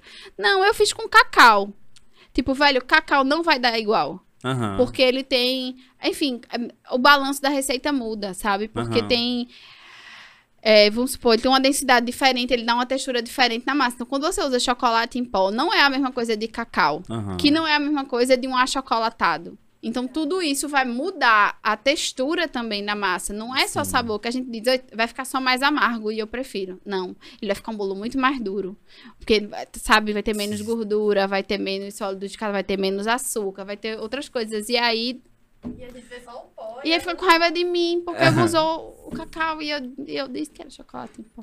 É verdade. Então, galera, não fique com raiva de Gi, Não porque fiquem, ela não fica. Façam eu do respondo as jeito certinho. mensagens, sabe? Eu respondo no Instagram e a pessoa diz que quer fazer diferente, eu ainda ajudo, eu digo algumas coisas. Eu ia mandar uma mensagem pra tu no meu fake, assim, só pra não ficar. Só porque assim, fiquei com vergonha de perguntar. Mas agora eu vou. É, eu tenho um fakezinho que eu faço. Que eu dou hate nos outros. Mentira. Tô inventando. Eu ganhei uma pipoqueira. Certo, Eu, elétrica. eu, eu, é, eu, eu sei fazer uma pipoca na, no- na panela de pressão com a delícia. Aí qual é a minha dificuldade agora? Ah, É que não sei. pega sal. não pega. Porque Não não, tem- tem... Então, tem. O que faz a pipoca Meu Pegar- Deus, ela vai me ensinar! O que faz grudar o sal na pipoca é manteiga. gordura. É certo. E aí você tem algumas opções. Você pode derreter, porque ela mandou você derreter em cima, né? Eu tenho essa pipoqueira que eu adoro pipoca. Mas o ideal seria ou você colocar um spray, tipo, derrete a manteiga e bota num sprayzinho, que aí tu consegue dar um sprayzinho de, de manteiga e depois o salzinho, sabe? Ou é, eu não gosto muito na pipoca, mas já vende um óleo de coco em spray e ele tem ele sem sabor. E aí, se tu quiser dar o spray, mas se tu botar ela só num coisinha. tch, tch, tch, Meu Deus. Que aí também. Minha joga- cabeça agora fez. Gina Carata é a melhor cozinheira da face da E se terra. você gostar de pipoca caramelizada, tem uma receita de pipoca caramelizada no meu Instagram. Facinho de fazer. O que, é que as pessoas podem encontrar no seu Instagram? Receitas? Hoje elas encontram receitas. É, Eu, não, eu não sou uma produtora de conteúdo, tá? Aham. De, de Instagram. Certo. Vai ter vez ou outra, vai. É, inclusive, eu, eu mesmo invisto. Tipo, Danilo fez pergunta. Eu Aham. contrato o Dan pra gente produzir em casa mesmo, filmar Sim. tudo, pra eu postar. Porque eu, eu, eu gosto dessa interação com as pessoas e as pessoas esperam de mim receitas. Mas Sim. não vai ter só Uhum. sabe? Eu posto um pouco sobre o dia a dia, ou sobre muito mais sobre bastidores às vezes. Não dá pra postar sempre, Aham. porque imagina tu tá numa cozinha e tu tá com o celular, sabe? Nem sempre dá pra postar. E Uhum. tem algumas coisas como eu presto consultoria de alguns sigilos dos lugares, Certo. sabe? Tipo, se eu tô no Quina, eu não vou ensinar uma receita do Quina do futuro. Eu não vou ensinar uma receita do bolo ou dos churros que vendem no Tóquios Sim. sabe? É, eu faço todo esse trabalho, reciclo o pessoal, faço treinamento. Mas tu pode falar dos restaurantes que tu... Posso fazer. Quais tipo, são os, O os Kina do? Futuro, o Sumo, Uhum. o Sushi Yoshi e o Tóquios Café. Que massa. Então, assim, é, faço parte dessa. de manter, de que toda vez que você for lá, você come igual. Tipo, é, minha função é que isso aconteça. Vai acontecer sempre? Não, acontece errado. O que a gente. O que eu acho que é o melhor cliente é aquele que diz: Ó, eu comi, tá diferente. Uhum. Sabe, ó, comi isso aqui, não tá legal. Porque é só assim que a gente consegue ver que teve alguma coisa que saiu de errado, ou porque que a gente deixou de fazer aquele processo. Massa. E é isso. E é, reclamem mesmo. Uhum. Porque só melhora se o cliente reclamar. Que massa. Vou, vou ficar por aí reclamando Reclame. sem medo de ninguém cuspir na tipo, minha comida. Eu não posso garantir que. não, faz isso não. Vou reclamar Mas, mais não. assim, Eu vou explicar. Se você for para lugares mais profissionais, entendam que eu vou dizer assim, que tem uma cozinha, Aham. que Sim, com certeza. é, que exista uma estrutura que se preocupa. Eu quero, eu, que- eu quero dizer com muita segurança, assim, não vai acontecer. Massa. Eu não posso dizer por todos os lugares, Não, com obviamente, certeza. porque ser humano é um É. povinho, a gente é um povinho difícil, É, mas muito difícil. não, eu acho que a gente tem que comer mais. Eu acho que a gente se permitam, comam mais, comam mais coisas, é, se permita experimentar. Vou dar uma mordida numa ameixa agora. Eu vou pegar uma ameixa sem caroço. Gi, muito obrigado, viu? Eu amei. Vou falar que nem uma pessoa muito conhecida nossa. Que papo bom, Que viu? papo bom, Que viu? conversa. Oi, que conversa. Eu amei, amei. É, já assisti alguns outros episódios e gostei muito. Assim, é bom quando a gente vai para um lugar que a gente admira o trabalho das pessoas. Ah, que massa. Então, feliz. Estou feliz de estar aqui. Ah, que legal. Obrigado, viu, Gi? Feliz demais. Vou trazer você mais vezes aqui. Traga, e eu prometo que hoje eu não pude trazer, mas na próxima vai ter um bolinho, vai ter um, um negocinho. Massa. Vou cobrar. Teve Vou- mel. Pô, vamos fazer um por semana? Vamos. Aí Toda tu semana traz com um comida. bolo. É. um- React de comida. Não, mas a gente vai. Vou levar os meninos pra fazer filme e fotografia das comidas nas próximas edições dos Por favor. jantares. favor. Pra você que ficou aqui até agora, segue Gi lá no, no Instagram, que é gi.nacarato. Isso. Segue lá, vai ter umas receitas de, de pipoca caramelizada. Vai ter umas. Vou, tá aqui, vou sair aqui, já vou derreter uma manteiga ali, já vou botar no sprayzinho, botar na minha pipoca. Com essa dica maravilhosa de Gi. Ó, se inscreve aí no canal. Faz o Pix pra gente. Ativa os sininhos. Segue a gente nas redes sociais, que é É Nós. Tu vai botar assim, É Nós e o Y no final. Aí fica É Nós e Podcast. Botou o Y já vai automático o podcast. Beleza, galera? É nóis. É nóis.